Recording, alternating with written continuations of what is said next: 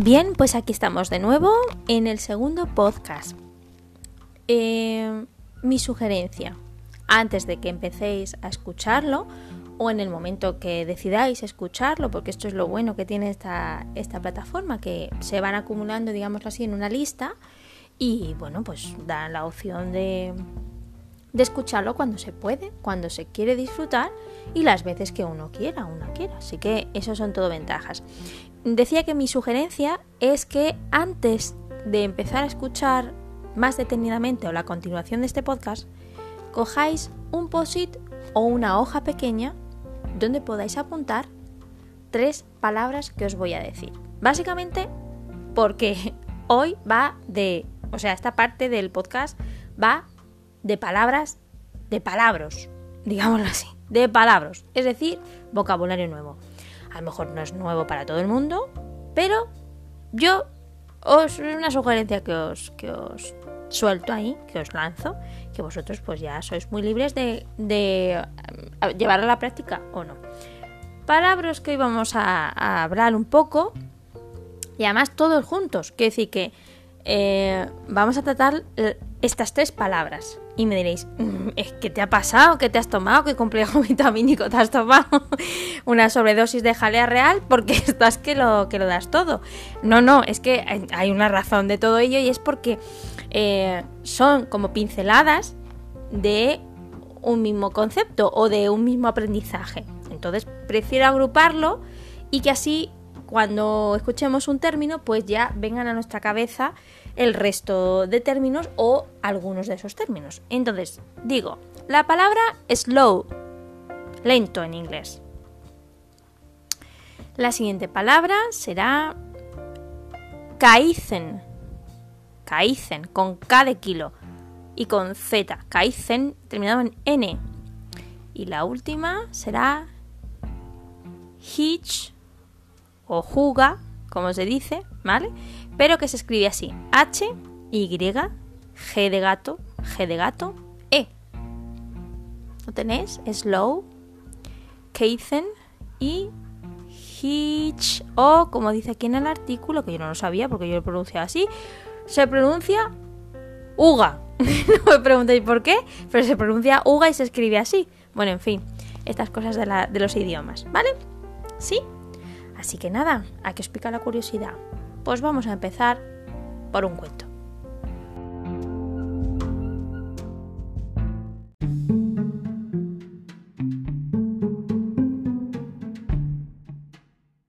Bien, vamos a empezar con un cuento de Jorge Bucay, que a lo mejor alguno conocéis, pero que nos va a servir un poco de introducción a todas estas palabras que os acabo de soltar así y que habéis escrito.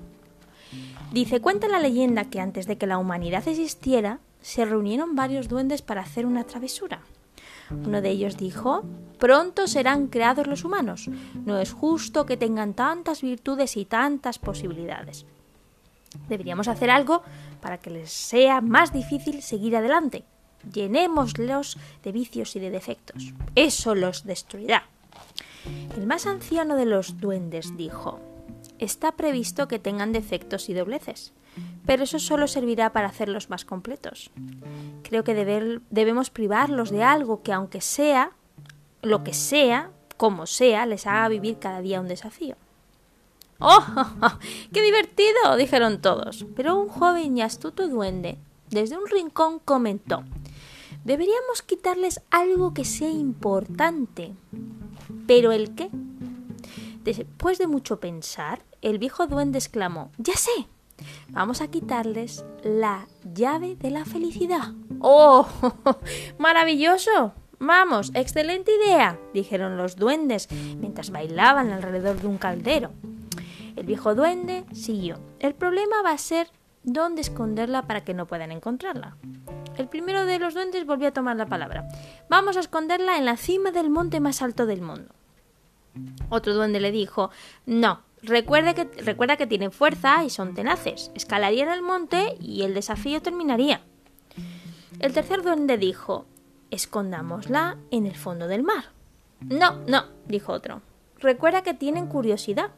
Alguien inventará una máquina para bajar y la encontrará.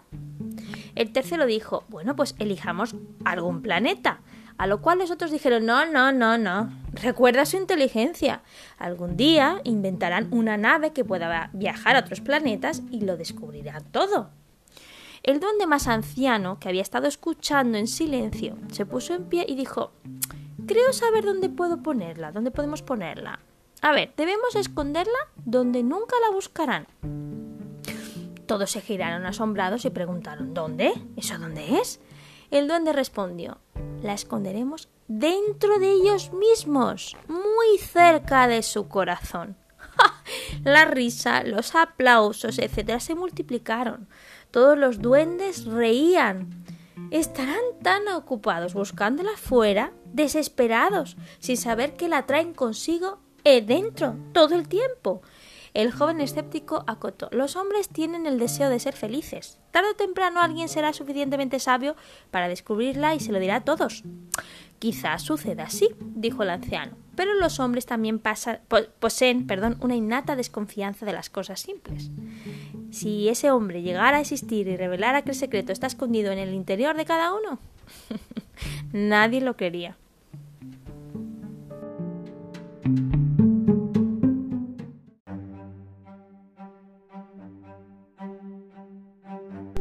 Bueno, pues un cuento muy interesante, como muchos que hace este escritor, Jorge Bucay, y psicólogo psiquiatra.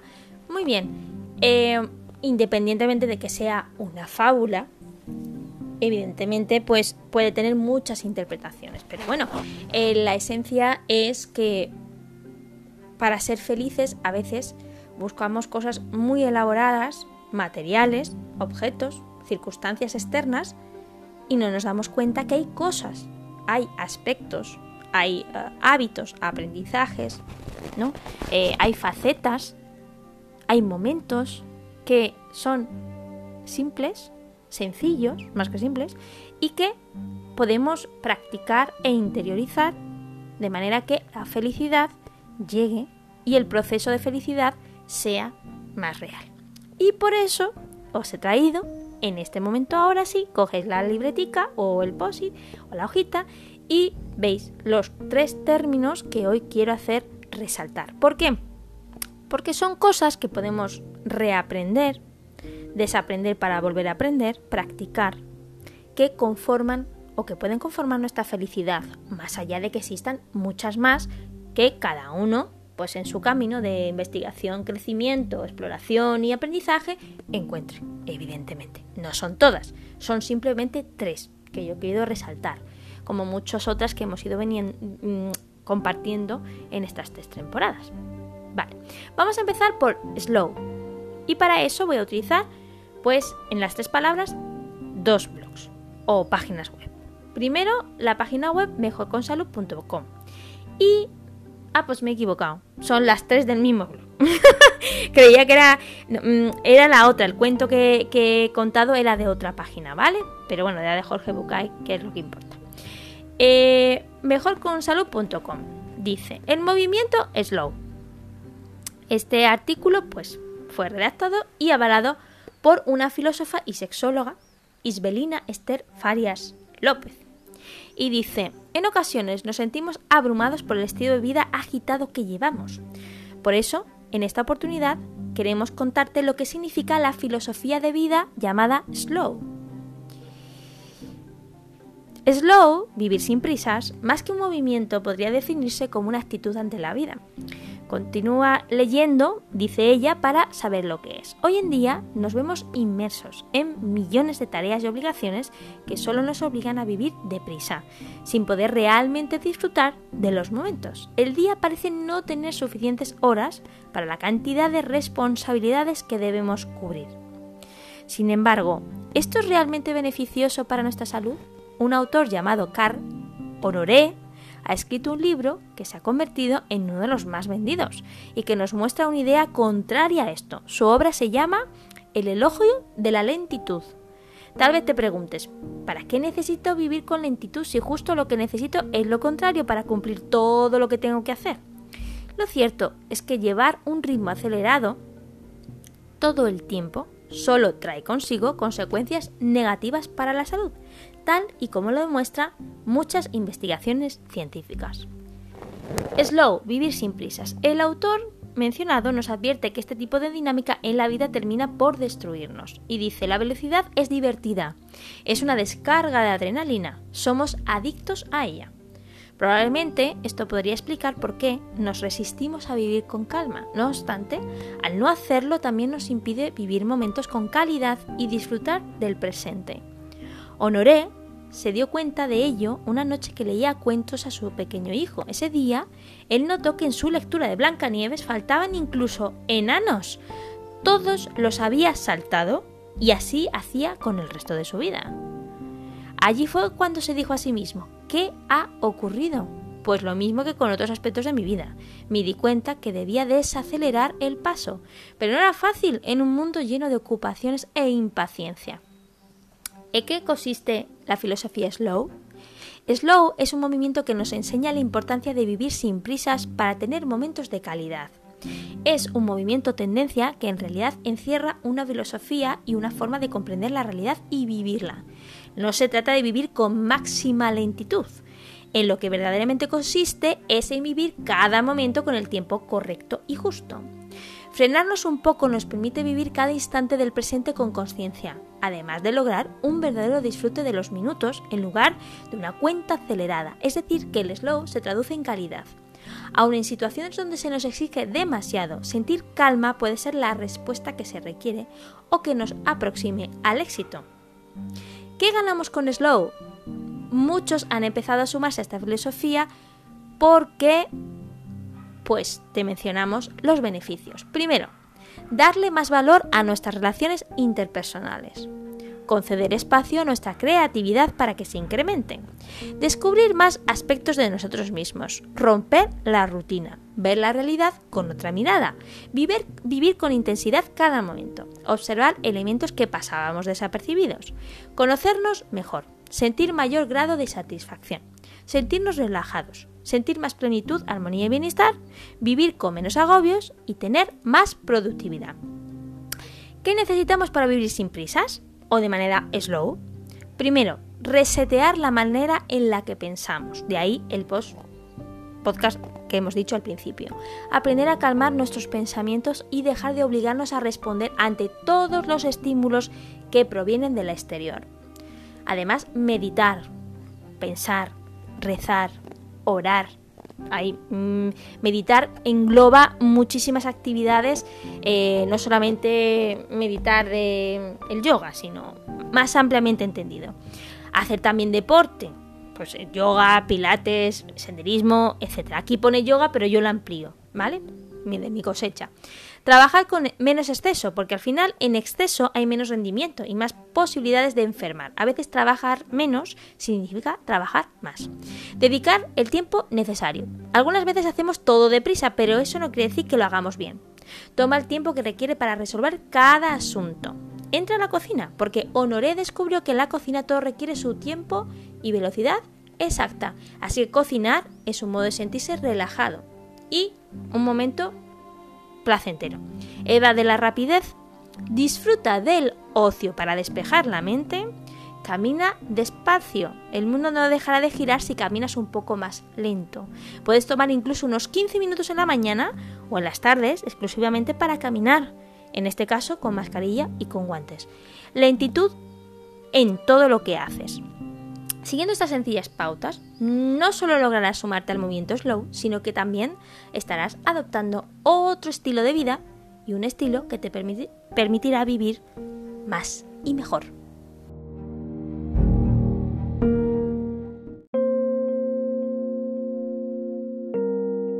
Ahora vamos con el segundo palabra. El método Keizen es una estrategia que se popularizó en el mundo empresarial después de la Segunda Guerra Mundial. Su éxito fue tan rotundo que actualmente se enseña en todas las escuelas de negocios, pues su empleo, empleo aumenta la productividad de manera significativa. Además, ha trascendido el ámbito laboral y millones de individuos lo aplican en otras facetas de la vida.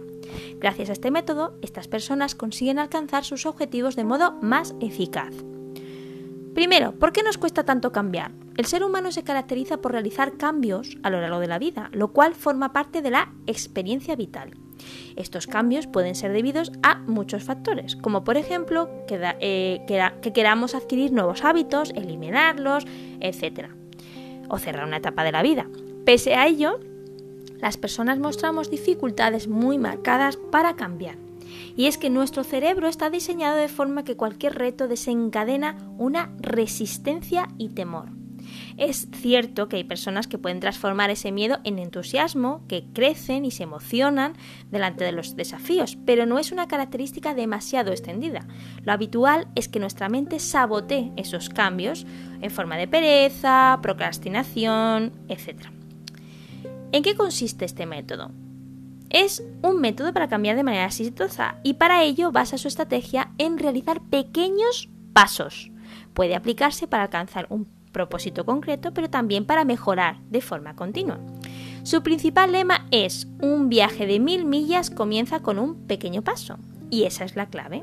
Las metas que, te que propone este sistema son tan pequeñas que resulta muy difícil fallar. Así, lo que el método Kaizen plantea es emplear y que apenas percibamos el esfuerzo de empezar.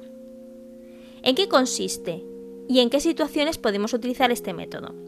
Puede ser aplicado en muchísimas circunstancias. De hecho, cualquier situación que sea susceptible de mejorar para beneficiarse de esta estrategia. Veamos ejemplos. Por ejemplo, ordenar la casa. En lugar de centrarnos en toda la vivienda, pues una buena opción es centrarnos en un solo cajón, por ejemplo. Dejar de comer productos ultraprocesados. Esta acción puede resultar muy complicada, por lo que podemos dejar de comer únicamente el último bocado de ese alimento. Mejorar nuestra higiene del sueño. En el momento en que decidamos dormir mejor, podemos acostarnos un minuto antes de lo que lo hacemos normalmente leer más. Si lo que nos cuesta es incorporar este hábito, pues podemos hacerlo leyendo un párrafo más cada día. Practicar más actividad física. Para crear esta rutina podemos vestirnos con toda la indumentaria del chándal y realizar ejercicio durante un solo minuto. El primer día, un solo minuto. Realizar los cambios de este modo es mucho más sencillo, ya que apenas sentimos presión o miedo a fallar. Al contrario, como el nivel de exigencia es tan reducido y lo percibimos como casi ridículo, lo habitual es que nos relajemos y nos resulte mucho más fácil. Vencer la resistencia. Aplicar este método es un modo eficaz de superar el miedo al fracaso. El principal objetivo es eliminar todas las resistencias y para ello dar pasos tan pequeños facilita esta tarea. Es como si la mente entendiese que no hace falta activar la alarma y nos permitiese actuar de modo más calmado. Cuando nos proponemos realizar un cambio, en muchas ocasiones nos centramos en el objetivo final y no en los pasos que son necesarios para conseguirlo. Es una de las razones por la que fracasamos tanto. En cambio, si fraccionamos la, meta en múltiples partes y nos centramos únicamente en lograr algo muy concreto, facilitamos el paso al siguiente escalón. Realizar cambios minúsculos es una de las mejores estrategias para alejarnos de la pereza y nos acercará a nuestros objetivos.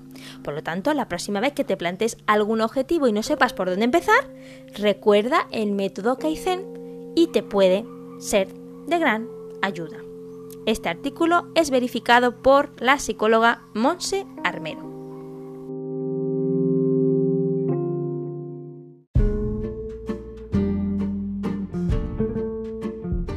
Bien, y llegamos a la última palabra, último palabra raro de hoy, que se escribe hije, pero ya hemos dicho que se pronunciaba uga, y ahora veremos por qué. Es de la misma filósofa y sexóloga que hemos hablado sobre el slow, ¿vale? El movimiento slow.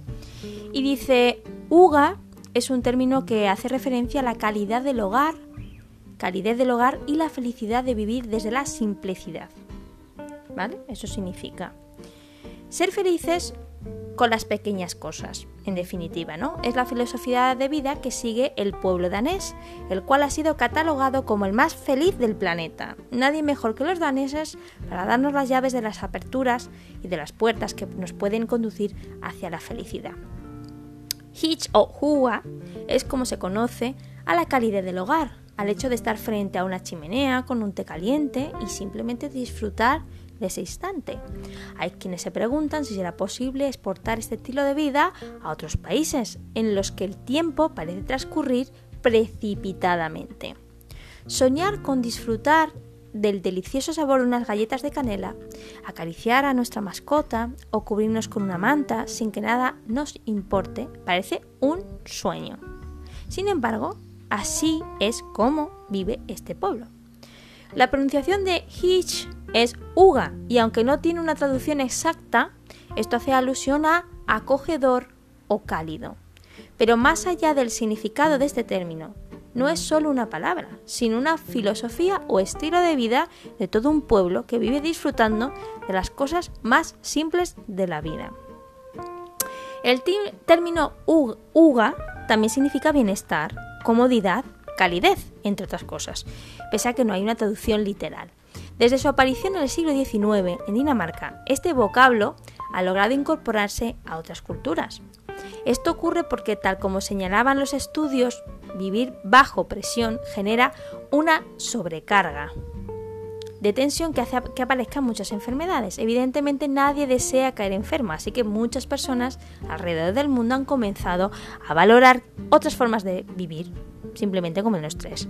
Este estilo de vida nos invita a disfrutar de la calidad del hogar, a vivir sin prisas y soltar el estrés.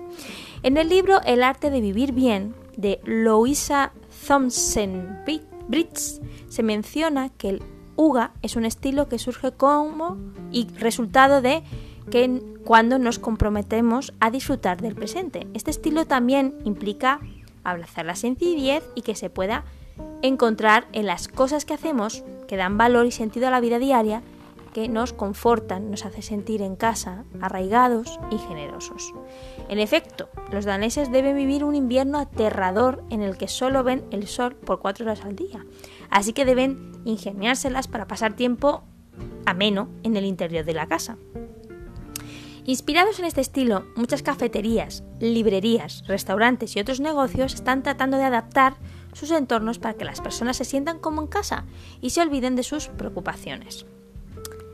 Hoy en día hay mucha literatura e investigaciones sobre este estilo del cual muchos quieren conocer. Así la autora Helen Russell, escritora del libro El año que vivimos a lo danés, cuenta que Uga tiene que ver con ser bueno contigo mismo, consentirte, no castigarte, castigarte o negarte nada, pasar un rato agradable.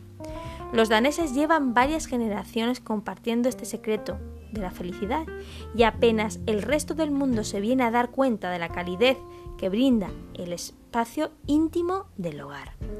Otra de las autoras que también quiso andar sobre esta filosofía fue Viking Make, quien escribió La felicidad de las pequeñas cosas, un libro en el que comparte incluso recetas culinarias danesas. No es necesario vivir en Dinamarca para formar parte de este movimiento, solo basta con conocer un poco al respecto. ¿Cómo adoptar este estilo? Adoptar este estilo no es complicado, es suficiente con aplicar las siguientes recomendaciones. Adoptar primero esta filosofía cuando disfrutas de un baño con espuma. Si es la filosofía Uga cuando reflexionas frente al mar o tal vez mojando tus pies en el agua y sintiendo la arena. Cuando disfrutas de tu café sin prisas y realmente hayas deleite en su aroma. También vale, vale crear un espacio en casa con iluminación tenue, música, velas, una comida deliciosa y el aroma de las velas. Es importante evitar temas que te causen preocupación como los económicos, políticos o incluso sentimentales o sanitarios, como ahora mismo estamos viviendo. Se trata de disfrutar con lo sencillo, sin generar ansiedad ante las expectativas del futuro. Honra a tus ancestros. Para los daneses este aspecto es fundamental. Por ello, el café sabe más delicioso cuando se sirve la vasija que tiene valor para la familia. Esto también ayuda a rememorar hechos agradables y disfrutar de ellos. Toma un libro, quédate en pijama y comienza a disfrutar de los beneficios de la lectura bajo la calidad de los edredones o de las mantas o las sábanas. Hay cosas tradicionales y evita los videojuegos, la televisión o el móvil. Conéctate con tu interioridad.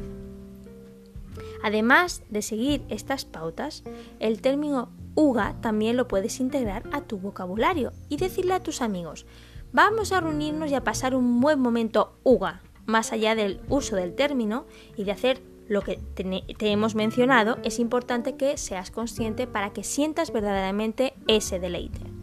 Esta filosofía trata de relajarse, de valorar lo acogedor que puede ser el hogar, de vivir el presente y compartir con nuestros seres más queridos. Sin duda, UGA es una de las experiencias más amenas que puedes y que puede existir.